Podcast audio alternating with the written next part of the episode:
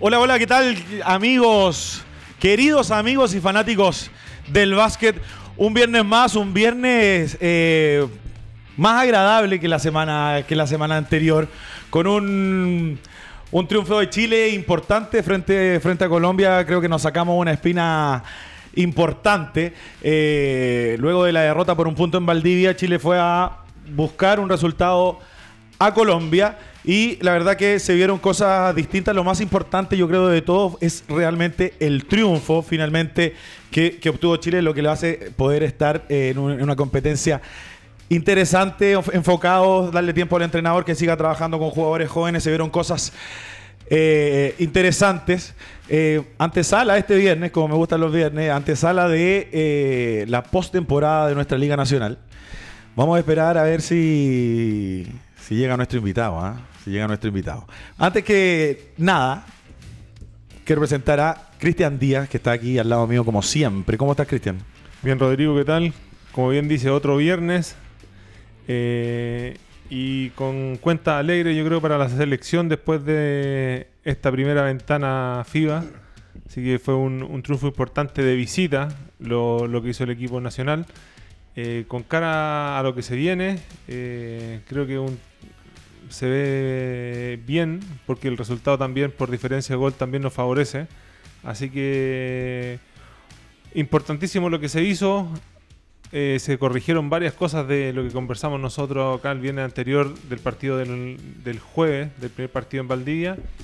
Y, y se le dio vuelta, así que eso tenemos para hoy, más todo el arranque de la Liga Nacional que se viene Se viene con todo. con todo este fin de semana. Se viene con todo y aparte eh, quiero presentar a una persona que está al lado mío que jamás yo pensé en presentarlo. ¿ah? Para mí es un honor, ¿ah? Eh, hay que decirlo.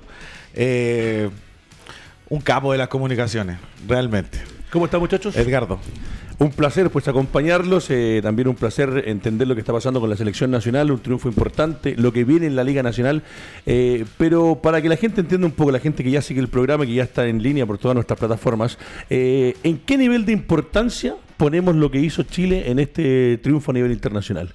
Analizando para atrás lo que se ha hecho, obviamente sin desmerecer a, a equipos anteriores, pero hoy día en este momento, en este presente, ¿da para soñar, da para ilus- ilusionarse? Da para ilusionarse. Perfecto. Porque, mira, aparte de, de lo que significa el triunfo de, de- de Chile, que, que realmente por diferencia de puntos quedamos un, un paso arriba de, de Colombia, es más que nada eh, el enfoque que pueda tener la- la- nuestra selección eh, pasando a una siguiente etapa y que le da tiempo a- a- al entrenador ya, ya a este grupo de jugadores a seguir trabajando juntos, enfocados por algo. Perfecto. Eso, eso es lo más importante. Antes que, antes que todo, Edgardo, vamos a mencionar a Eso. el que hace posible también nuestro, nuestro programa. Sí, señor. Que desde el día uno ha estado con nosotros, que son huevos colbún, huevos de gallina libre, de libre pastoreo. Son los mejores huevos, ¿ah? ¿Usted lo ha probado? Muy bueno. Son Yo lo he probado y se los he dado a probar a gente y me han confirmado que son los mejores huevos que hay. Huevos Colbún, auspiciador oficial de Hablemos de Oye, y son Sí. libres, no tanto como, Como como el conductor últimamente. Oiga, ¿eh? antes de que usted siga con los auspiciadores, Ah. eh, ¿qué- qué- por qué habían cuatro puestos y ahora somos solamente tres? ¿Se puede nombrar al personaje que venía supuestamente a conversar con nosotros? Mira, lo vamos a nombrar y, y lo vamos a desenmascarar acá. Esa es la realidad. Lo estamos esperando. Vamos a darle una chance, vamos a darle chance a Felipe Sieguele, ¿ah? Felipe Sieguele. Todo el mundo eh, del básquet le está esperando verlo aquí Sí, sentado. Ojo, y él, él ha pedido venir al programa. ¿eh? O sea, él me llamaba de Valdivia, por favor, invita al programa, queremos Creo hablar que- de básquet, que quiero ir para allá de la cuestión, pero no sé qué pasó. ayer- me dijeron que ayer jugó, entrenó y que, que se fue a largue después. Sí, se fue a largue. se fue a largue después, por eso Se terminó fue a más tarde. No, lo más interesante es que eh, Chumilla eh, eh, juega bien en todas las canchas porque él, él, eh, es propietario de ahí de un, de un, de un ej- gimnasio. Bueno, 14 con 10 y todavía no aparece Todavía no aparece de un gimnasio y eh, eso, ese es su trabajo de día. Y después eh, también tiene participación y es propietario de un eh, local nocturno. Epa, mira. Entonces, bueno, no sé qué le habrá pasado. Esperemos que eh, Felipe llegue para que venga a dar la cara aquí al programa como se esperaba. Sí. Edgardo, me hablabas un poco, un poco de Chile. Yo creo que mm, Se lo pregunto desde el punto de vista que ustedes, eh, que estuvieron en la selección, que jugaron, que vieron, se trabajaban, eh, hoy día hay cosas nuevas, hay, una modernización en el deporte, pero desde el ojo de ustedes, o sea, eh, el nivel de importancia, te preguntaba por una selección que consigue un triunfo importante, como bien lo decía Cristian, más encima con diferencia de puntos a favor, que da para ilusionarse. O sea, la gente que sigue el básquetbol puede decir, esta selección podría llegar a hacer cosas importantes. Sí, yo creo que la gente tiene que tener claro un poco el foco de nuestra selección, el objetivo que pueda tener nuestra selección, que yo creo que todo el mundo la tiene absolutamente claro, que son los panamericanos. Ahora, desde cuando nosotros jugábamos, Cristian, ha cambiado muchísimo, sobre todo eh, el sistema de eliminatorias a un mundial, el Totalmente. sistema de clasificatoria. Eh, creo que eso ha sido, un- yo creo que lo más importante que últimamente ha hecho el cambio el eh, FIBA. Eh, creo que esta nueva modalidad de tener ventanas, de ir, ir partidos ida y vuelta, chance.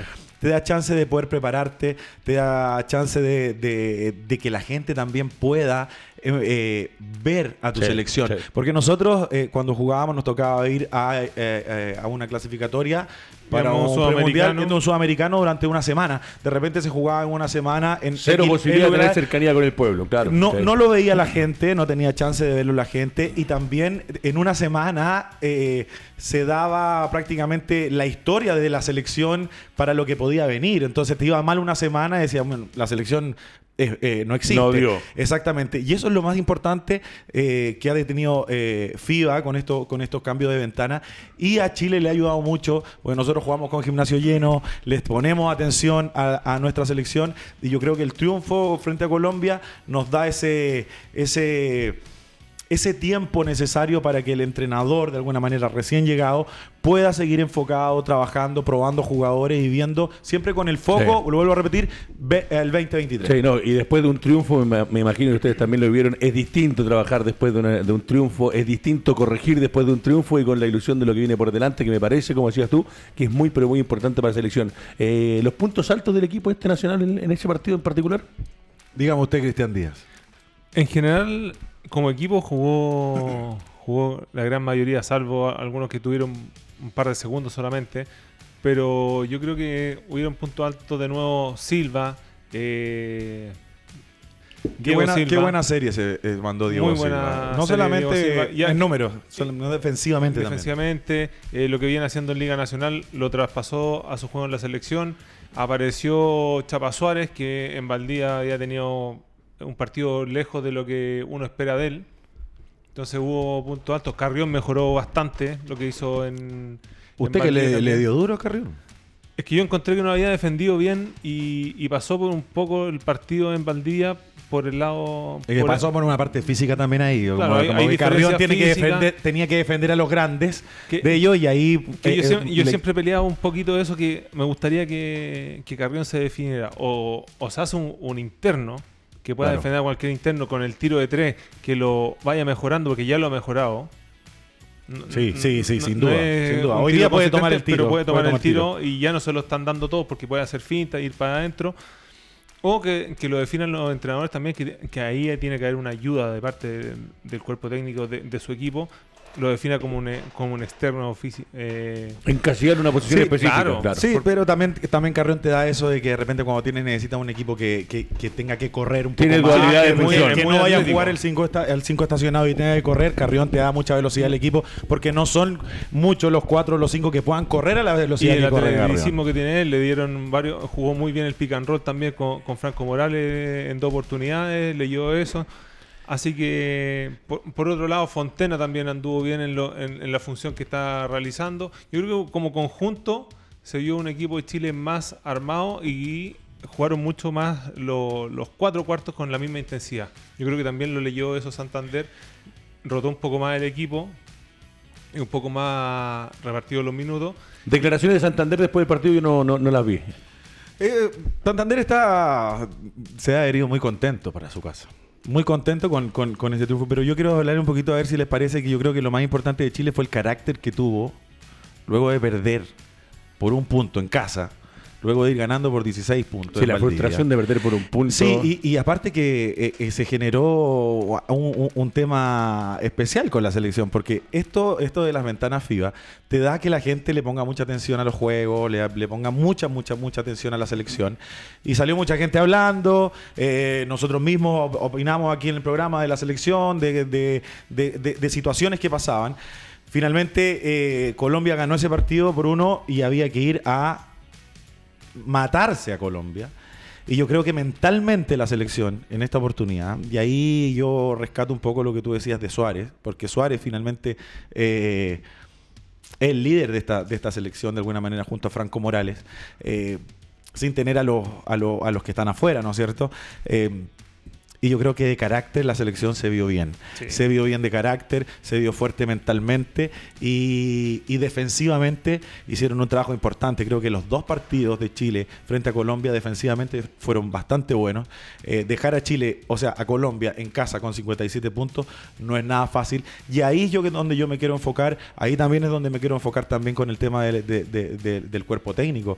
Porque meterle en la cabeza a los jugadores que por ahí tuvieron una derrota en casa frente a un equipo también importante como Colombia, porque tiene jugadores muy importantes donde y, y después Colombia un partido que habían manejado hasta el mediados, casi fines del tercer cuarto, entrando al último. con Controlado. ventaja de nueve, un partido controlado, les dolió mucho. Yo creo que eh, ellos sabían, en, en la interna, eh, sabían que le, le ganaban a Colombia y, le- y les pegó duro el, el revés en Valdivia. Y lo tomaron para bien. El grupo creo que se vio más unido y fueron con una mentalidad sí o sí a ganar allá. Lo que fue bueno también porque al ganar por esta diferencia quedan sobre Colombia y ahora ambos tienen que jugar llaves con tanto Venezuela como Argentina. O sea, si se da la lógica, lo más, lo más probable es que Colombia pierda con Argentina y Venezuela. y Venezuela.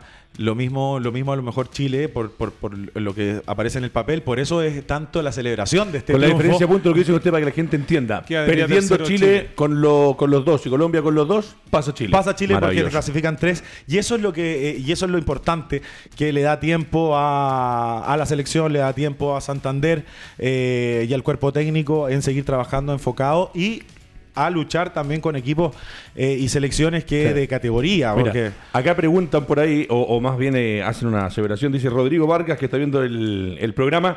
Ojalá que esté el equipo completo para la próxima fecha también, en la próxima ventana FIBA. Eh, esto en diferencia de lo que decías tú, claro, cuando viajaban todos juntos, estaba el equipo completo, estaban jugando en un reducido corto de- periodo de tiempo. Ahora viene, ¿cuándo será el próximo partido? en noviembre, ¿ah? Sí. Falta bastante para la. Upa. Lo que pasa es que también lo que ha cambiado es que la selección eh, casi más del 50% eh, juega afuera. Claro. Y también para estas fechas eh, hay dos temas. Uno, que privilegian el tema universitario, los que están en universitario, porque son pasos después para poder saltar NBA, Europa, todas estas cosas. Sí, no, Y no es fácil otro contar con ellos. Y eh, lo otro que están en, en equipos que te den los permisos. Deberían darlos sí o sí, pero también te va condicionando en el minuto que tú estés, que si está empezando la temporada no puedes llegar y, Y salir. Em, no, es tan, no es tan fácil, por eso idealmente para las ventanas que vienen ahora con rivales, porque Chile ganando un partido yo creo que ya más seguridad tiene. Y pensando en, en lo que se viene el 2023, también es importante que se vaya juntando el equipo y vayan, se vaya trabajando. Sí, es por eso, es por eso es tan importante, tan importante el, el triunfo, pero respondiendo un poco la pregunta eh, que hacían ahí, eh, todos esperamos ver a nuestra selección eh, completa. Completa. Porque se habla mucho de Carbacho, que se ha hablado en los últimos meses de la cantidad de rebotes que ha tomado, en, que, que el número uno en la historia del básquetbol universitario. Epa. Es un chileno que ha tomado muchísimos rebotes.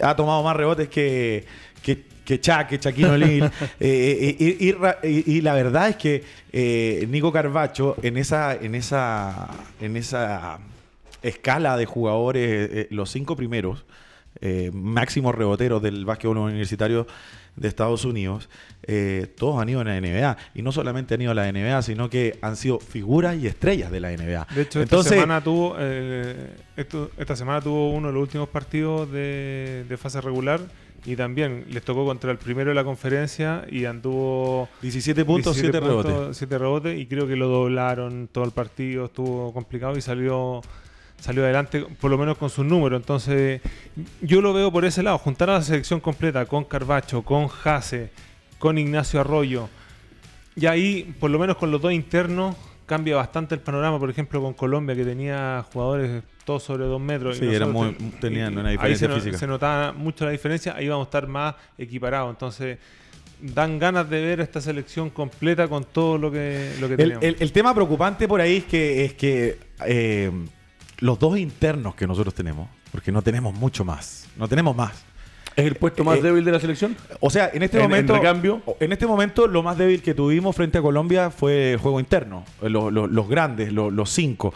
Y la verdad es que los dos cinco o los dos internos que tenemos, que es Carbacho y Jase, eh, lo más probable es que no, que siempre pase a lo mejor esta situación de que no puedan estar. Jase, bueno, se está recuperando de una lesión, Carbacho está ahí en, eh, eh, jugando y no tiene autorización para venir a, la, a, a estas ventanas FIBA.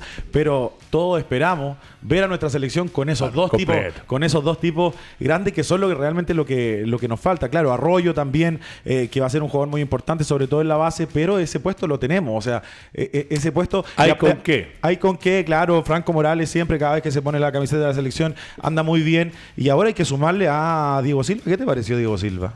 No, es que ha tenido una temporada muy buena en la U de Conce y yo creo que mm, no le quedó grande ni nada y demostró todo lo que está haciendo y el gran año que está teniendo en la selección y le dio una mano tremenda a la selección con la intensidad porque es un jugador muy intenso, que tiene gol, eh, te entrega mucho, entonces para mí uno de los puntos bien altos fue Diego en los dos partidos. tanto en- Cuando, cuando eres rápido, cuando tienes tiro, estás bien, estás bien físicamente, eh, puedes jugar liga- li- la liga profesional y luego, y luego te das cuenta que lo que le pasa a Diego Silva que él tenía que mejorar muchas cosas en, en- en entender el juego. Claro. Y Diego, este último año, y yo creo que ha trabajado mucho, y sus entrenadores también, porque hay que darle la mano también a los, a los coaches que de alguna manera ha tenido al lado. Diego Silva se ha enfocado en entender mucho mejor el juego de lo que lo entendía, porque él siempre ha metido de tres puntos, siempre ha corrido la cancha, siempre ha sido, ha tenido un despliegue físico importante, pero a él le faltaba eso de, de- de lograr cuándo penetrar, Tal cual, lo cuándo de decir tomar- entender cuándo- el juego. Entender, Eso es. exactamente. Y en eso creo que Diego eh, subió un par, un par de peldaños importantes para él y su carrera y su equipo. Y hoy día nos dio una mano tremenda en la selección. Y me dicen que no se olviden ustedes dos de Lorca. Maxwell. Claro, bueno, eso- esos son, son los tres, claro, porque debería, podríamos tener uno aquí sí, para, que- para que pueda estar en la selección. El tema es que están los tres afuera y no sabemos cuándo podamos ver a los tres en, en- en- en la selección. O sea, imagínate lo que queda la rotación que tiene Porque, Santander con- porque ha- hablábamos de Carrión que corre la cancha, pero Lorca como corre la cancha, siendo más atlético, más, más todo, más todo, porque Lorca eh, yo creo que ese es el que puede ir más rápido a la, a la NBA sin Ahora, duda. en el caso de clasificar, y ahí lo, lo desconozco el tema, eh, ¿cómo es con respecto a los, de- al- a los permisos que le dan las universidades o los clubes extranjeros a los jugadores cuando son campeonatos ya más importantes? Tal vez para esta fecha de esta ventana FIBA no vienen. ¿Hay alguna condición cuando firman los muchachos que en tal campeonato, si van a un preolímpico o algo así, eh, están obligados los equipos a, a cederlos? Es obligación, es lo mismo que el fútbol, Ya, obligación de los equipos, pero también el jugador tiene que ver. Estoy llegando recién a mi equipo, está partiendo temporada, estoy en medio de playoff, no, no es tan fácil, independiente que uno si dice y habla con el equipo y llega la carta, deberían dar la facilidad. Autorización. Pero también uno lo tiene que ver como la carrera profesional que está teniendo el jugador, Claro, entonces eso también claro. lo tienen que conversar con... No, y si es como dice. Espinosa, que, que de los reboteadores o los máximos reboteadores llegan a jugar a la NBA, o sea, hay un camino que se está haciendo que podría ser importante. Eh, ¿Sería el primero que podría llegar? ¿A ese nivel estamos hablando? O sea, Carbacho ya, bueno, participó, ya estuvo, ya estuvo involucrado en el, en el draft, no, no fue escogido por ningún equipo. Pero yo creo Increíble, que yo creo que eh, con los últimos meses que ha tenido un, momento en que estuvimos hablando con, con Jase, le preguntamos también por, por Carbacho. Y dijo a él, eh, a, Nico lo único que le falta es tener cuatro tres, cuatro meses donde se hable mucho de él, donde realmente eh, eh, tenga un- un- unos buenos meses y, dijo que en cualquier momento Nico Carbacho podía tomar esa, o sea, podía agarrar un contrato de la NBA. Eh, ojalá, ojalá así se dé. Eh, Lorca es más joven, recién está empezando su carrera universitaria y, y ahí hay chances importantes y lo mismo con Hase. Hase tiene 2 metros 8 ¿Cuál es en el- una universidad importantísima. Entonces son, son jugadores que eh, es- son muy, muy importantes para Chile y no sé si en el básquetbol sudamericano hayan internos eh, posicionados como lo está haciendo eh, como lo está haciendo Carbacho en otras en otros en otros países como Uruguay, Argentina, así internos reales. Creo que Chile está tiene ahí un, un puesto bien cubierto y ojalá los podamos tener en la, en la selección porque nunca lo hemos visto jugar juntos, nunca nunca han estado en la selección. Sí, con la experiencia que tienen afuera, seguramente con un técnico como el de ahora, los va a hacer jugar y seguir una maquinita bien aceitada. Falta mucho, sí, noviembre parece tan lejos, casi son, ¿cuánto? Ocho meses. Me preguntan también por acá, eh, por Berríos Ibarra. Me hablan también de jugadores que eh, algunos los consideran interesante que la gente Bueno, vaya colaborando, no tirando los nombres, Exacto. porque obviamente eh, el universo de jugadores es grande. eh, y acá tratamos de nombrarlos a todos, y con Espinosa y con Cristian, hablando del presente de los que están hoy día y los que podrían venir también a la selección. Bueno, Berrío está en Argentina hace bastante rato ahí jugando Liga de, de Desarrollo, si no me equivoco. Y Barra, y algo me pasa con Barra, que 2.10, 2.10 tiene Barra, Chuck, aproximadamente, que se ha dado vueltas por varios, por varios lugares y a mí me gustó mucho, no me acuerdo en qué ventana de selección, creo que estaba dirigiendo Frola, y lo llevaron a, a Barra. Y tuvo minutos importantes en la selección y lo hizo muy bien. Ahora extraño ver a ese tipo de jugadores, por ejemplo, como Barra, eh, teniendo continuidad en algún equipo Claro, de liga. Católica lo había, lo, lo- Miguel lo tuvo. ¿Qué, no, qué- Sí. ¿Tú sabes lo que pasó en Católica con Barra? Estuvo lesionado y después no sé el tema de recuperación. Yo lo que yo también veo a, a Barra como se fue a jugar un año a Brasil, Sí, estuvo en Bauru. pero uno cuando lo ve de vuelta no vio un No, un no viste cambio, no viste Claro, cambio. No, no vi cambio. cambio. Entonces, cuando un jugador sale y o quiere mejorar con las condiciones que tiene él, yo no he visto una mejora significativa que diga, oye, mi- mira, en tres años este jugador lo, lo que ha Claro. mejorado y, y y jugando hablar". afuera. Entonces, ese es el tema, por ejemplo, que me pasa a mí con, con Barra. Y, y la verdad que veíamos a Barra así cuando todavía no aparecía Carbacho por ahí, no, no- no- bueno, Jase hace mucho rato, pero eh, nosotros veíamos a Barra como el interno que nosotros podíamos tener. Y la verdad que con el tiempo, con el tiempo como que se fue quedando. Tampoco eh, yo creo que pasa mucho por a quién tienes al lado.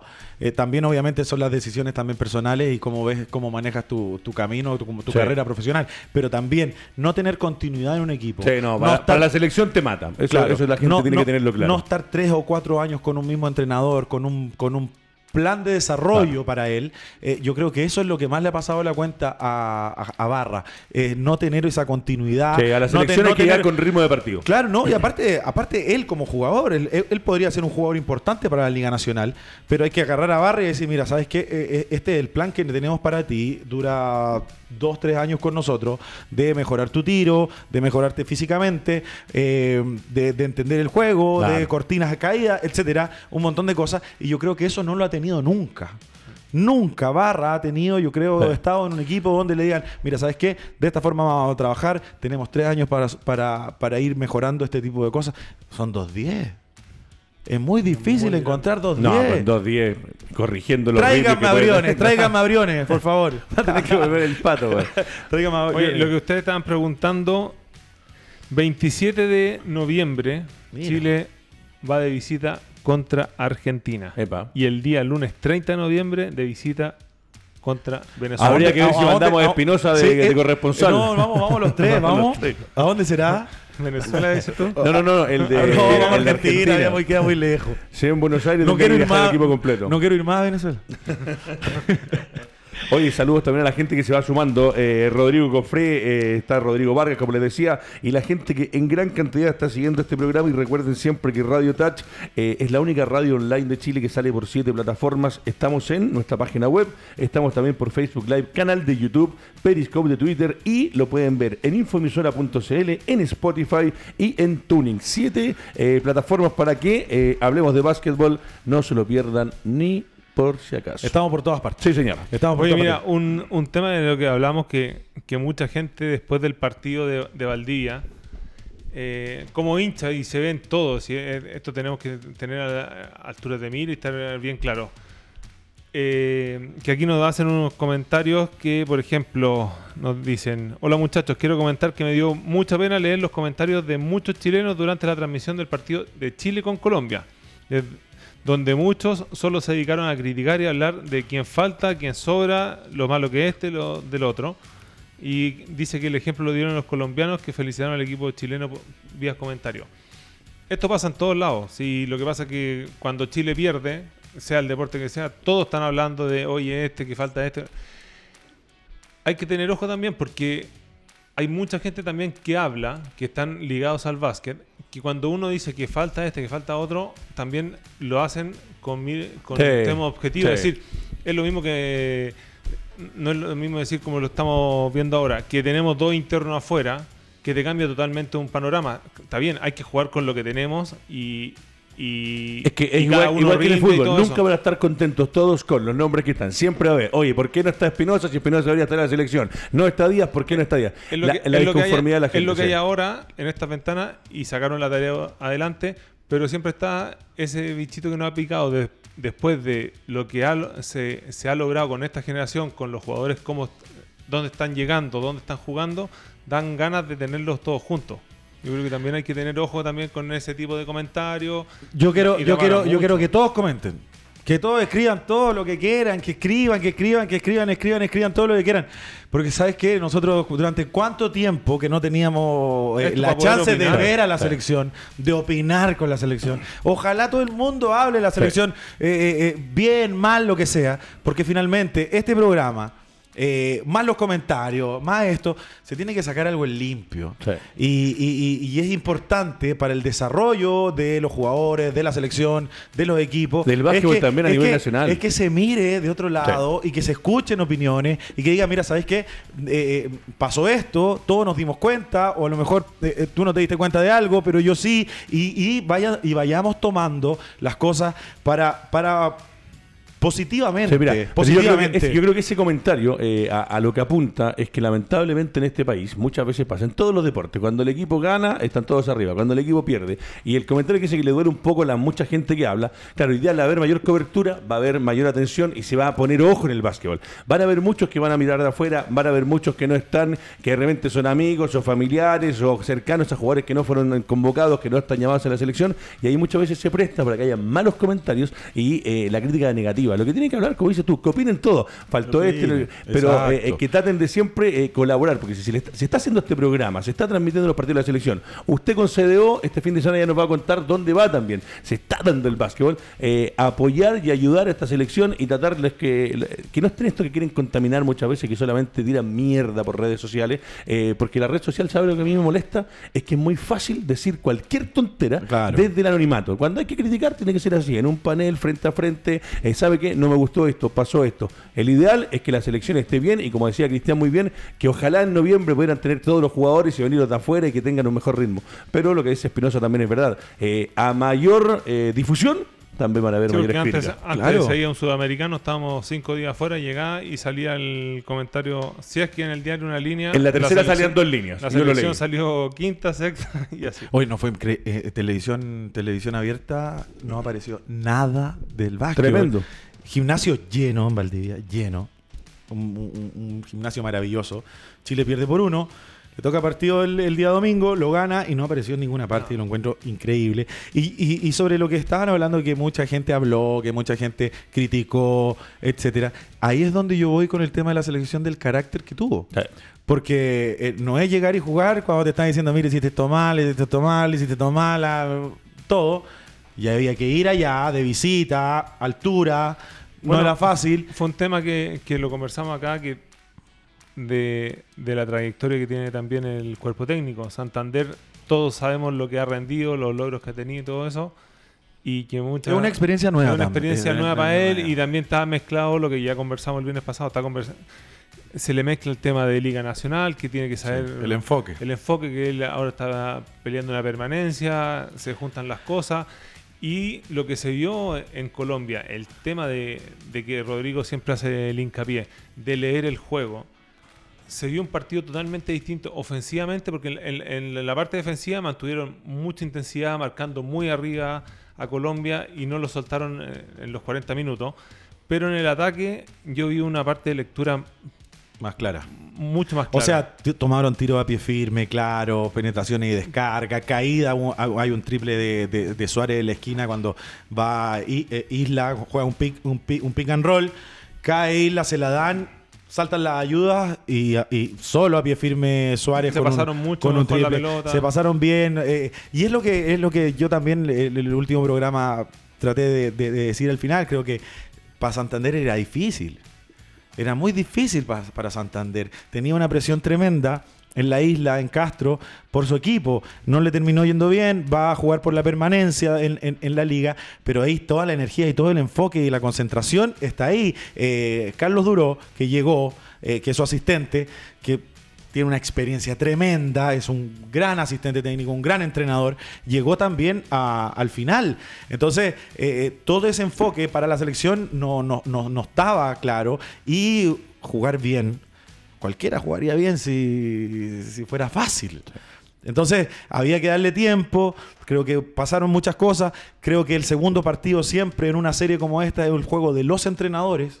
Creo que hay muchas cosas que cambiar de un juego al otro, sobre todo De cuando juegas con el mismo por- equipo. Y, no, y parte por la condición de visitante, que ya jugar de visitante va a ser siempre diferente. Claro, y ahí es donde a mí me deja algo de tranquilidad lo que pasó eh, con Chile, porque ahí se vio, se vio, como te digo, carácter y se notó también la mano de un, de un cuerpo técnico que fue allá a trabajar situaciones que aquí por ahí no estaban claras, por ahí se veían algo trabadas y, y esas cosas fueron, las mejoraron y terminaron con este, con este triunfo dándole una chance tremenda a Chile para enfrentar a selecciones de categoría. Sí. Oye, Mira. y para ir cerrando un poquito para que, para, para que pasemos a lo de Liga Nacional, aquí nos dicen que anduvo muy bien, Marcelo Pérez anduvo muy bien, Sí. tuvo buenos minutos en cancha, generando juego, aportó en defensa harto, también lo, lo que hace Isla.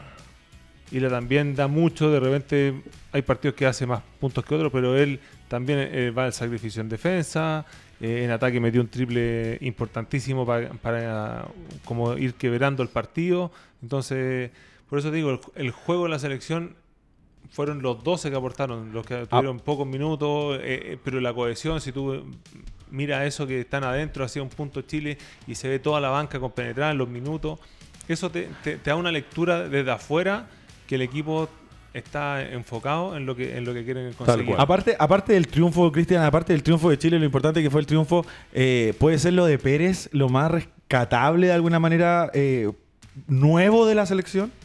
Porque, sí. porque eh, Marcelo Pérez no había visto minutos en la selección adulta. Y hoy día nos encontramos con un jugador que puede defender, que puede correr, que puede tomar tiros. eh, está bien físicamente, está grande. eh, creo que pues, es una de las cosas interesantes, interesantes que Sí, se vio en, esta, que- en esta ventana, ¿no? Yo creo que es un jugador que demostró que puede que aprovechó la oportunidad para decir, mira, yo puedo jugar. Entonces el entrenador dice, tenemos un jugador más de rotación. Claro. Ahora seguimos insistiendo con lo que, que hablábamos el viernes pasado. Creo que hay jugadores todavía como Kevin Rubio que me gustaría que, que tuviera minutos. Mira, acá A mí hay- personalmente. Kevin Rubio que se venga a jugar a Chile, por favor, la Liga Nacional. Mira, acá también eh, Harrison Alejandro Cárdenas dice, eh, para mí, Morales, Arroyo, Diego Silva, Marcelo Pérez, Chapa Suárez, Fontena, Mani, Jase, Carbacho y dice, ojo con Felipe Pinto, Ava, el mejor sexto hombre de la Liga Nacional. Felipe Pinto. ¿Cuál es Felipe Pinto? Dice, ojo con Felipe Pinto. Ahí yo, Le vamos a poner ojo. ¿sí? yo Le vamos a poner, le vamos a poner, le vamos a poner ojo. Eh, Oye, Rodrigo, dígame. aquí me dicen Saludos al ex amigo Rorro Espinosa. Ah, ese, ese- Miguel no, Ángel Moraga. Sí, Mike, no, déjate llorar. No, te gusta, no. No, es que anda de visita acá, ya, ya nos vamos a ver, más tarde. Más tardecito vamos, lo voy a sacar a pasear por Santiago. Ya De verdad la que gente de. Puerto Montt. Le vamos a dar una- un saludo a toda la gente de Puerto Montt porque Miguel Ángel es de Puerto Montt, pero anda de visita por, por Santiago. Eh, está con dolor de cabeza hasta ahora. Igual que Chumilla. Igual que Chumilla que, oye, Felipe no llegó. Bueno, debe estar ocupado. Debe estar ocupado Chumilla, así que le vamos a esperar. En una de esas llega a última hora, pero eh, vamos a esperar a ver si aparece el famoso Chumilla. Eh, Chaquito, Liga Nacional. Hubo un receso, Receso. receso importante. perdón. Mucho, mucho. Mario Felipe Pinto puede ser. Ah, claro. Ahí está. Sí, Porque ah, eh, ah, ahí Mario está, ahí está. Sí, jugador Mario de. Pinto. Jugador. eh, eh, lo- Chilote de Ancud. Sí, de. Chilote de Ancud. Eh, tuve la suerte de ser compañero de él cuando en Puerto Varas tuvo su. eh, ¿Era Miniel? gratis, esa fue gratis. sí, bueno, eh, y la verdad que está teniendo, está teniendo una buena temporada en Ancud. Creo que Ancud mejoró mucho y le está dando una mano tremenda. Siempre Felipe Pinto ha tenido eh, muy buenos números cada vez que eh, le dan una responsabilidad en los equipos. Y, no ha sido, y, no ha sido diferente esta, esta temporada en Ancud con un equipo que se metió ahí en la, en la postemporada de gran forma. Los equipos tuvieron un descanso, muchos jugadores de vacaciones, muchos jugadores eh, eh, eh, su, su- su descansada importante, recuperar lesiones, etcétera. Pero mañana ya vuelve todo lo más importante, Importante del año. del año. Exactamente. Y bueno, se parte con aquí en la conferencia centro. Sí, con- conferencia centro tenemos. ¿Cómo ves Puente Católica? Yo veo. Puede ser una serie eh, pareja. Veo un poquito más arriba Puente, sí. Está más afiatado como equipo. Y lo que tiene Pablo Ares es que tiene más rotación. Yo creo que ese es un punto bajo que tiene Católica. Que le ha pasado la cuenta siempre el partido del, domingo.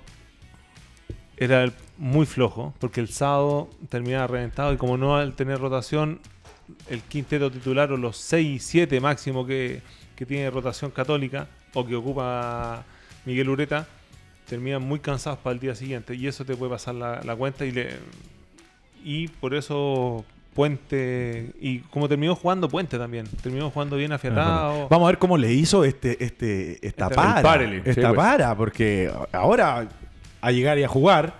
Eh, Hay equipos que sí A mí me estuvieron gusta- jugando amistosos durante Sí, claro, un, un poco, un poco enfocado, claro. Pero más que Puente Católica, quiero hablar de Ares Ureta. Perfecto, me parece. Pero yo le quiero preguntar algo a usted, porque la gente ureta. me pregunta, ¿dónde va a estar Espinosa el fin de semana? Eh, eh, trabajando me refiero. Ah, siempre me preguntan eso, siempre me preguntan eso. Eh, voy a estar en Puente Católica. Maravilloso, o sea, para que la gente lo vea. Sí, vamos a estar transmitiendo ahí el día domingo. 20 horas, ¿no? Sí. Sí, 20 eh, horas. ¿por qué te digo el tema de Ares Ureta? Porque para mí el playoff es tan bonito jugar playoff, pero los entrenadores son, son Sí. la clave. Es un espectáculo son la clave. No, una del espectáculo que te pueden llegar a dar estos dos entrenadores que son entrenadores nacionales, que eso es lo más es, bonito, es, es interesante. Eh, pero, eh, ¿quién se va a llevar el- finalmente el duelo? Porque en los playoffs, por ahí tú puedes tener un equipo con menos figuras o un equipo más corto, pero si eres inteligente, si ajustas algunas cosas, eh, Sí. lo puedes hacer pasar muy mal a un equipo. cómo vas leyendo el- Exactamente, cómo vas leyendo, cómo se, se dio el primer juego, las cosas que cambian al otro.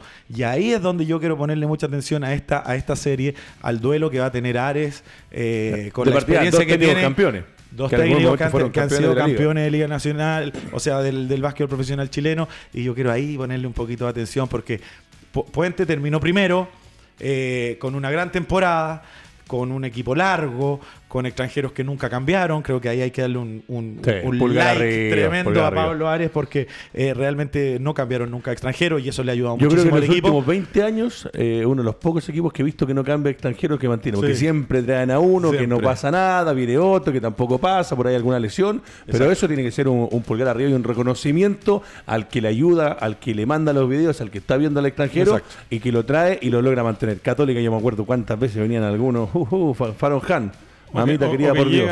¿Y qué- y ca- Católica cambió? así dicen. Cambió extranjero. Cambio está- ahí ¿Pero a extranjero cuál? ¿A quién iba a cambiar? Mira la cara del Cruz, Chuck.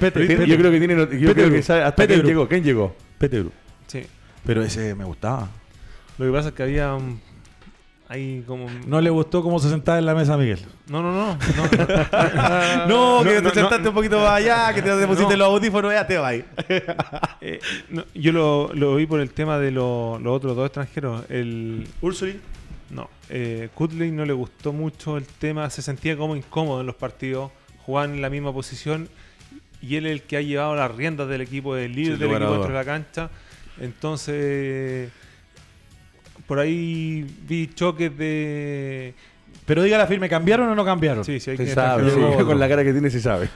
Yo creo que hasta sabe que nadie lo ha visto jugar, pero bueno. ¿Sabes quién llegó? Vamos al otro cruce. El otro cruce del centro también va a estar muy bueno. Buenísimo. La U de Conce contra Ave Temuco. Esa- ese partido también va por televisión. Eh, también duelo de entrenadores nacionales. Cipriano Núñez por un lado y Álvaro Álvaro Acuña. Acuña, el látigo. Que te voy a decir una cosa. El equipo de Temuco a mí me encanta. Lo que vi el año pasado yo con, con Álvaro Acuña y esta temporada. Con, porque el año pasado Temuco fue invitado a la liga. Y nadie pensó que iba a ser la temporada que hizo. Fue el único equipo que fue con dos extranjeros, no con tres, un 80% de la liga y termina primero Epa. Y termina primero eh, con un juego ah, muy agradable, de lectura, eh, un equipo que defendía, que leía situaciones. Y resulta que a Álvaro Cuña le cambian el equipo, se le fue, se le fue el base que era clave como, como Figueroa la, temporada pasada.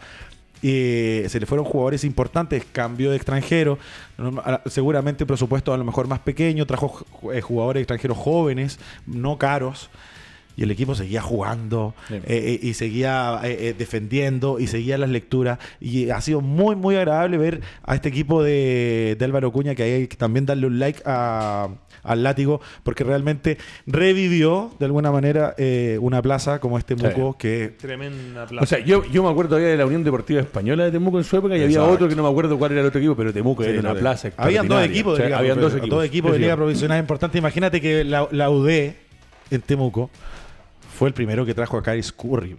Scurry vino a Temuco hace años. ¿Se me cayó el carnet? Ah. Yo, era, yo era chico cuando jugaba. eso. ¿Y la Universidad de Concepción cómo la ven? Eh, mm, la Universidad de Concepción tiene un equipazo. La verdad que. ¿Es serio la, candidato a quedarse con el título? la Universidad de Concepción tiene un equipazo, sí. Sí. Sí, yo creo que por lo menos para jugar final de conferencia, creo que tiene que, tiene que, que estar en ese lugar.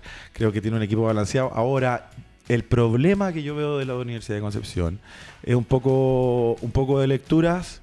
Eh, el 4 que tiene, que es un espectáculo, porque hace muchos años que no veía un tipo tan atlético que saltara de la manera que y no solamente lo que lo que hace jugando sino lo que lo que entrega al público un tipo que está bailando constantemente agradable los niños lo quieren etcétera pero yo veo ahí un poco débil a de Conce el 4 eh, no le va a dar lo que le tiene que dar sobre todo en una serie de playoffs eh, corre bien la cancha, sí. Pero en el 5 contra 5 estacionado no ataca bien de frente, no tira, no tira, no tiene un buen tiro, no juega de espalda. Entonces, claro, para correr está perfecto, que con Diego Silva al lado los dos pueden correr. Aparte que somos Sebastián Figueroa. Creo que Concepción tiene un equipazo y Cipriano tiene experiencia ahí. y Si Cipriano está, en- está enfocado, al equipo lo puede hacer jugar bien. Eso está, muy entretenida esa está serie. Sebastián Carrasco, está Lauler, está Silva, Figueroa, tiene un Villagrán. un Villagrán, Villagrán, que, que, que entra en la rotación de los Ah, mira, ahí, internos. ahí nombraste a todos los nacionales y súmale los tres extranjeros. Claro. Un interno dominante, Toiloy dominante, Y los nacionales est- están pasando por un buen momento. Silva y Laule han andado bien. De, la- Entonces, de las llaves de playoff, ¿estas son las más interesantes? ¿O, o están más al mismo nivel que Católica Puente Alto? Porque me parece mira, así, así si, si uno, si uno pone ahí, yo creo que la Universidad de Concepción debería pasar esa llave. O sea, si no la pasa, eh, en un tema de presupuesto, en un tema Sería de un equipo, fracaso, ¿no? sí. Eh, sería algo que, que- que no sería agradable para la Universidad de Concepción pero quedarse en el camino frente a Temuco eh, por las condiciones que tienen los equipos realmente, eh, por, por plantel y, y- y lo, que, lo, lo que significa eh, esa serie. Pasamos a otra. El sur también que está muy, muy bueno. ¿Dará la sorpresa ya a Ava o no? Ava las Hay, ánimas. mu- hay muchas apuestas que da, da la sorpresa. Las ánimas recibe a Ava Ankut. Esa es la primera llave de, de semis del sur. Interesante. eh, la ánima temporada pareja. Sí. Grandes nacionales. Pasa, pasa, pasa mucho por Franco. Pasa mucho por Franco, que es lo que. Con un poste que, que ya ha salido campeón. Bueno, Capri, Capri Alston, sí. Eh, pero sabes que esa serie. Ancú terminó muy bien. Muy bien físicamente, anímicamente, en el juego. Creo que el, el cambio de entrenador en el momento justo para Ancud fue muy, muy importante. Eh, eh, eh, leyeron mejor las situaciones, cambiaron también, bueno, el grande a, cuando llegó Leonard y el nuevo entrenador, Ancud empezó a mejorar y, y bueno, en la última temporada Ancud bajó a las ánimas. Exactamente. Entonces es una serie muy, muy pareja, yo creo, por cómo llegan ambos equipos. Eh, es incierta, yo no me la jugaría por ninguno de los dos por Pero con lo que Por lo los se escucho ustedes dos hablar, eh, pareciera que O sea, el nivel de la liga está muy, muy bueno, porque eh, es difícil decir Católica Puente Alto, una llave cerrada, yo le daría un poquito más a Puente Alto. Hablamos de la U de Conce Temuco, Rodrigo decía también una llave muy, muy complicada, pero por plantel, por jerarquía, la Universidad de Conce. Antes de que me diga nada, ¿sabe de dónde lo están escuchando? ¿De dónde? Le digo que es un país europeo, una de las potencias del mundo. A ver, Don Ricardo Cabezas, saluda a Ricardito Cabezas, que desde Alemania está viendo el programa maravilloso que la gente, los nacionales que están haciendo patria en el extranjero por ahí por motivos de estudio o, de trabajo, sepan que a través de www.radiotouch.cl o por nuestro Facebook Live lo pueden ver el programa. Así que eh, cariñoso saludo a Ricardo Cabezas y después también a Ricardo Torrent que está viendo el programa. Eh, Rodrigo Gajardo dice se viene con toda la apertura de la Liga Metropolitana de el Maxi Básquetbol también. Así que mucha gente escuchando a la figura que tenemos acá en el panel, al señor Rodrigo Espinosa. Y la otra serie, Rodrigo del Sur, el CEP Puerto Montt recibe a- al CDB. esa serie va a estar buena. Va a estar buena por la experiencia que tiene Manu Córdoba, porque el CDB es el último campeón. Eh, siempre hay que tener cuidado con el, Y- con el, con el último campeón. Y hay que tener ojo, sí, porque por CEP, con todos los cambios que tuvieron, llega un entrenador que sabe lo que ganar acá en Chile. Puros campeonatos tiene Gabriel. Pero el, el CEP reestructuró absolutamente eh, su equipo a mitad de temporada. Llegaron cuatro jugadores. Tienen a un Summer que realmente metió cuarenta y tantos puntos, creo, en el último juego. Eh, muchísimas figuras. Pero yo creo que nuevamente ahí va el tema del duelo de los entrenadores. Eh, claro, los jugadores te van a ayudar, pero el duelo de los entrenadores es importante. Eso yo quiero ponerle atención en estos playoffs, a lo que hacen, los ajustes que hacen, los cambios defensivos, cómo doblar. eh, ¿Y cómo el va el manejo, por ejemplo, en, en Gabriel, de cómo maneje a Summers, que es un jugador que ya ha jugado liga y de repente un partido, te- claro, te, te hacía 48, pero tu, equipo termina perdiendo porque absorbe mucho juego. sí. ¿Cómo manejar eso en pos de lo que quiere el equipo que ganar versus lo que quieren muchos americanos de repente es buscar sus números? Ya le ha pasado a Summers cuando estuvo en Osorno y Osorno tuvo una mala temporada. ¿Tú, cre- tú crees que el CEP de Puerto Montt es el equipo que después de todos los cambios que hizo tiene el mejor plantel de la liga? Lo que pasa es que, es que como el Nacional con Manny Suárez te da mucho. Te da mucho y tienen, para mí, tienen un entrenador que, que maneja muy bien en el equipo que ha estado, ha- llegado y ha sacado rendimiento. Entonces, Oye, hay y, que tener- y un, ex, un ex católica Tomasito ha andado bien. ha andado muy bien. Yo, Tomás yo, yo, yo, sí- yo fui- eh, he sido crítico con, con Tomás las temporadas anteriores. Eh, no le encontraba el lugar o, o- o- o- o también la toma de decisiones, el entender nuevamente, entender el juego, aprender a tener paciencia, a quedarse en una esquina para que te lleguen tus tiros. Pero la verdad es que está teniendo una tremenda temporada. Debe ser, eh, debe estar entre los dos o tres mejores eh, tiradores de tres puntos Epa. esta temporada, en porcentajes y en cantidad de triples. Eh, gran, gran temporada la que está teniendo Tomás Álvarez en, en el, en el CEP de Puerto Montt. Creo que con los jugadores que llegaron, yo creo que el, CEP debe ser uno de los equipos más potentes hoy día en, en nuestro Sí, no, está muy fuerte. Mira aquí. No me diga que apareció Chumilla. No. Dos jugadores de Avancute están viendo el, el programa. ¿Quién? El Chapa Suárez, que estuvimos en contacto con él Sí. la semana pasada.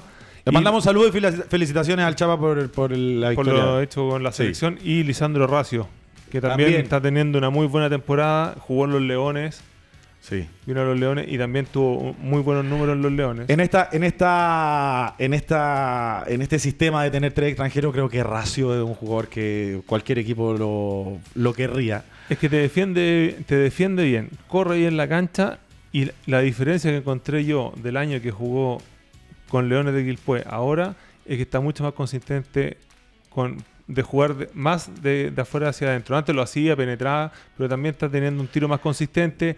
Un jugador que ataca muy duro el aro, se puede postear y, y da mucho al equipo. Sí, yo creo que es de esos jugadores que tú lo ves y dices, mira, eh, ¿qué, qué, qué, qué puede hacer? ¿Qué puede hacer él? Y la verdad que él puede jugar de espalda, puede jugar de frente, también está eh, sacando cada vez más un tiro, un tiro desde el perímetro y ahí va un poco el tema de eh, eh, la claridad que tiene que tener el entrenador de decirle, mira, ¿sabes qué? Este es tu trabajo, este es tu rol, quiero que juegue en estas situaciones de esta manera, aquí, allá. Y yo creo que eso es lo, lo mejor que ha tenido el equipo de Ancud, no solamente con Racio, sino con otros jugadores desde la llegada de Treza, de, de- de- de su nuevo... Su fundamental nuevo lo que dicen, pareciera que es como, como lógico, pero eh, analizando lo que ha dicho tanto con los chicos de la selección, los chicos que están afuera, como algunos jugadores que han nombrado, cuán importante es el técnico que te lee y te explica y te enseña y te dice, mira, lo Tu que rol. necesito tuyo es esto. En el fútbol pa- pasa mucho el tema de saber correr la cancha, que no todo es velocidad, que no todo es vértigo, de repente pararse, plantarse, lanzar desde afuera, buscar y lo que dice eh, Racio es el que dice tú, o sea, ya ha mejorado o ya lo ven mejor ustedes desde la estación anterior a lo que está haciendo ahora. Han hablado de muy buenos extranjeros, es uno de los años con mejores extranjeros que hemos tenido en la Liga Nacional. En Liga Nacional. Sí, yo creo que año a año, año a año van... Se ha ido mejorando. Van, van, van mejorando, sí, todavía. Creo que...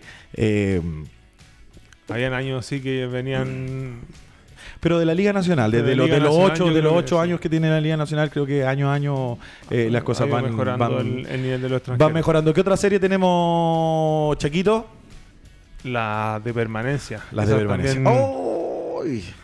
A uno que le duele mucho estar jugando esta serie, ¿ah? Sí. Porque uh, viene de jugar Bicampeón, final de conferencia. bicampeón de conferencia Leones de Quilpue hoy día jugando por la permanencia frente a. Quilicura. Quilicura Basket, que también cambió de extranjero. Cambió. Cambió de extranjero. ¿A quién? ¿Quién se fue? No sé, no sé quiénes se fueron, pero llegó un base argentino y creo que es un interno el que llega. O sea, eh, pa- para afuera eh, a Degoque. No sé si es el que sale, ojo. Pero trajeron un base argentino y otro jugador más, hubo cambio en Quilicura, que también hay que tener ojo, que Quilicura ya había tenido un cambio para los últimos dos partidos fase regular, Claro. que llegó un extranjero que vino a hacer Bastante muchos bien. goles y todo eso. Hay que ver cómo eh, replanteó estas dos semanas con el cambio de extranjero. También sirvió mucho Sí. esta para, para Sí, insertarlo seguro que sí. Sobre todo, aquí- sobre todo a Quilicura le, le sirvió esta, este, este, El pare. este pare. ¿Cuál es la lectura que tienen ustedes de la situación cuando hablan de un equipo que eh, bicampeón jugando finales y hoy día estar peleando por el descenso como los Leones de Quilpué? ¿Qué se suma, qué se junta para tener un año tan tan malo? Porque pelear por la permanencia es porque el año de venir de ser campeones. Yo creo que ¿Disparo usted o disparo yo? Vamos, a ver. para mí hay, hay cosas fundamentales que no leyeron nunca el tema de los extranjeros y ha sido para mí la piedra de tope de, de por qué Leones de Quilpué no ha salido campeón de la liga. Siempre traen los extranjeros errados y tienen un concepto de juego Se equivocan mucho con que los se equivocan mucho con los extranjeros. Este año trajeron un ex NBA, lo esperaron, lo esperaron, volvió, Terminó peleando con el entrenador. no dio lo que tenía que dar, para afuera traen un extranjero por un par de partidos, fuera, cambio extranjero. Entonces así es muy difícil. Y la, la- Y también le un pasa- Pero, estamos hablando de un equipo que venía de ser eh, bicampeón. Sí, pero y también una lesión de, yo- de Arteaga yo que tengo, estuvo yo varios tengo partidos y, fuera. a- a- eh, hablando un poquito de eso, creo que Marechal y Arteaga tomando muchísimas responsabilidades en el equipo y va pasando el tiempo también. Sí, claro. Va pasando el tiempo. Jugadorazos, uno de los mejores tiradores Arteaga, Evandro, Evandro, de, sí, de la claro. historia de nuestro básquet. Eh, Era impresionante. pero, pero también va pasando. Creo que lo mejor, lo mejor, lo mejor, lo mejor para, León, para Leones esta temporada es lo- la gran temporada que tuvo Barjan Amor. Que ahí Jorquera debería quedarse tranquilo, por lo menos en la posición de base. Si es que sigue ahí a cargo del, del equipo, ahí tiene un base sólido, Y no- importante. y no para poder también empezar a desarrollar otro base y ya tiene esa posición cubierta. Y- y, y no, la per- idea, y ¿cómo no se per- ve? y no perder al Lalo Marechal de base, que no es su posición nata. Exacto. Entonces, da mucho más jugando de 3, con Evandro de 2, con un base natural que no, no hubo problema cuando lo hizo. Pero yo creo que se pierde un poco el juego de, de Claro, se lo saca la posición natural. Y esa llave en particular, ¿cómo O sea, la ven ustedes? ¿Quilicura o.? Leones cuando partió la temporada también siempre un candidato a llegar a final de conferencia, final de liga. Eh, Quilicura subió mucho. Yo me inclinaría po- por, Leones en esta, en esta Sí, serie. es muy difícil para Quilicura. Ahora lo, lo- lo entre- lo interesante es que el último partido que juega Leones con Quilicura, eh, en, en Quilpué, lo gana Leones en tiempo extra por uno. Entonces lo hizo, lo hizo pasar mal eh, Gustavo Noria a Jorquera. La otra serie, Chuck. Y la otra serie es la que tenemos con Atlético Puerto Varas con el equipo del entrenador de nuestra selección, Castro. Deportes Castro. Buena serie. Buena serie. Buena serie porque son pareja- dos o- o juegos importantes. Creo que se recupera para esta serie Luzcando. ¿ah? Sería muy bueno para, para el espectáculo, para la liga y para, Y para Puerto Puerto Varas. Puerto Varas tuvo un, no hay un, un clic en justamente ese fin de semana que, que Luzcando se, se lesiona y yo creo que Jor- eh, Jorge Luis ahí no sé qué habrá pasado con un extranjero que le daba muchas cosas eh, defensivamente y todo cambiaron y finalmente Puerto Varas no logró clasificar a la postemporada en la en Porque era un lugar de equipo también que se estaba se armó y se habló mucho de para ir a pelear el título. O sea, yo que conozco a la gente de Puerto Vara, una vez que se llevan al entrenador que es campeón, como Jorge Luis Álvarez, eh, obviamente tenían un proyectito de dos, tres años, pero no para pelear por, el, por la permanencia. Creo que eh, Puerto Vara tiene que salir con todo a quedarse eh, ahí por, por lo que ha hecho la dirigencia en traer a un entrenador que es campeón, a traer jugadores importantes como Luzcando y siempre Puerto Varas queriendo eh, estar ahí en, la, en, en una, en una buena posición en el, en el básquet nacional. Yo creo que entretenida serie esa. Arrancando, no, a ¿a, estar cuán- muy a cuánto estamos de. cuánto ¿Cuándo parte esto? Mañana, ¿no? Mañana. Eh, ¿Algún vaticinio de los especialistas, de los exjugadores? ¿A quién vamos a ver en la final? Para que, lo, para que nos recordemos después en el programa, cuando, te- cuando hagamos el programa del campeón del básquetbol chileno, a ver cómo anduvo Espinosa y el Chuck Díaz. Yo por el centro veo una final de Puente Conce, si me lo dice ahora. Epa, ven. Sí, yo también. Puente Conce. Anótelo, Maximiliano Prieto. eh, déjelo registrado para que después, cuando nos acordemos, cuando haya un campeón de la Liga Nacional, usted se acuerde que Cristian Díaz con el señor Rodrigo Espinosa dijeron Puente U de Conce. Ahí los equipos están muy parejos. El sur está muy difícil. Están muy parejos. El sur está. ¿Sabes lo que le voy a decir? Yo creo que Ancud le hace, gra- hace la gracia. Si están jugando así, Ancud. como terminaron. Ancud, a esa, esa serie le va a poner atención. Ancud, las ánimas. Oye, eh, Cristian, Liga Metropolitana. Lo más importante para, lo, para el Maxi Vázquez, ¿no? Sí. Maxi Vázquez, Liga Metropolitana, eh, siguen abiertas absolutamente las inscripciones, sobre todo para la categoría más 35, que es la categoría eh, que, es, que, se, que es la categoría nueva de alguna manera, porque jugamos la más 40. La más 40 con partecitos de 35. La idea ahora es potenciar la categoría más 35. Que, que hay muchos jugadores que está jugando la, la más 40, pero hay muchos jugadores que por la, por la reglamentación de, de cuántos jugadores pueden estar en cancha se pierde mucho. Entonces abrió la Liga Metropolitana, abre esta categoría más 35, que la idea es que se aproveche, se inscriban los equipos. Eh, está todo organizado para tener un muy buen año de la Liga Metropolitana. Ya tuvimos un, un año extraordinario la cerraron temporada pasada. eh, la temporada pasada ¿Y cómo lo cerraron cerraron? con- se- Transmitiendo tra- transmitiendo en vivo, vivo. en vivo los partidos Eh, eh, es una liga que tiene 30 años Edgardo Maravilloso. Eh, y aparte que es- debe ser la liga que más jugadores eh, jugadores profesionales o jugadores profesionales tiene o sea realmente hay, hay jugadores importantes eh, que que realmente Es un trabajo bien hecho, bien es un trabajo bien hecho eh, y, y es muy es muy atractiva es muy atractiva no solamente por, por lo que se ve en el juego sino lo que genera la liga no lo, que- lo, lo que genera de, de seguir jugando De seguir- juntarse con lo que fueron rivales y de compañeros. juntarse, exactamente ver cómo está etcétera muchas cosas. Así que ya saben eh, De hecho, lo- tan, los equipos. es tan entretenida que pasa lo que le pasó a Chumilla. Se Claro, va a jugar y, todo, y después te va a celebrar todos los partidos y no llega al día siguiente Pero, pero, para, pero sigue, sigue, le sale, gane o pierda a celebrar, o solamente. sale, no, en Liga No, eso es lo más bonito que se gane Se gana se, se pierda se va a celebrar Chumilla nunca llegó Por ahí siguieron verdad. preguntando qué había pasado con el invitado. Tenía entendido que hoy día iba Felipe Sigle. A la gente que nos está viendo, eh, alguna complicación tiene que haber tenido Sí. nuestro, nuestro invitado. esperemos que esté bien. Vamos a tener que cambiar el programa, hacerlo un día lunes o martes o a más tardar el miércoles. Muy complicado los Es- es com- viernes, ojo que es complicado el día que eligió Espinosa para, No, es para hacer el programa. gusta- Viernes al mediodía. Hay, hay que hacer un, un paréntesis que ahora, por, por lo menos, ahora se inicia marzo y se acaba tanto el club de baile. No sacaban los jueves, Claro. no sacaban el club de baile, entonces no vamos a tener tanto problema. Bueno, No, ahí, ahí será para el conductor y para el dueño del programa, que es Rodrigo Espinosa con Cristian Díaz, si es que siguen el día viernes a las 12 o se cambia en un horario. Vamos a- la- vamos a ver si La ajustamos. idea es hacerlo en vivo, no grabado, porque si no vamos a tener que empezar a grabar los programas. en vivo, no, somos, de, Perfecto. somos de- de verdad. Muchachos, el programa se pasa rapidísimo. Eh, estuvimos hablando de la selección y también de lo que se viene. Creo que una, un fin de semana eh, muy importante para nuestro básquet. Eh, así que en un, hablemos de básquet más. Edgardo, muchas gracias por haber estado con nosotros acompañándonos. Maravilloso. Cuando quieran, cuando tenga el tiempo, un placer hablar con dos especialistas del básquetbol y como la gente también lo reconoce, eh, acá en la radio tenemos este programa que es de básquetbol, uno de los pocos programas en Chile donde se habla de básquetbol. El reconocimiento también a lo que hace Espinosa en el CDO. Acuérdense que va a estar Rodrigo los partidos del fin de semana. Católica, dijimos, ¿sí? Católica Puente- y también va. Puente- Católica se transmite también Conce Temuco. Temuco, y también Anima, si no me Qué equivoco. Bueno, todo eso por CDO. Chaquito.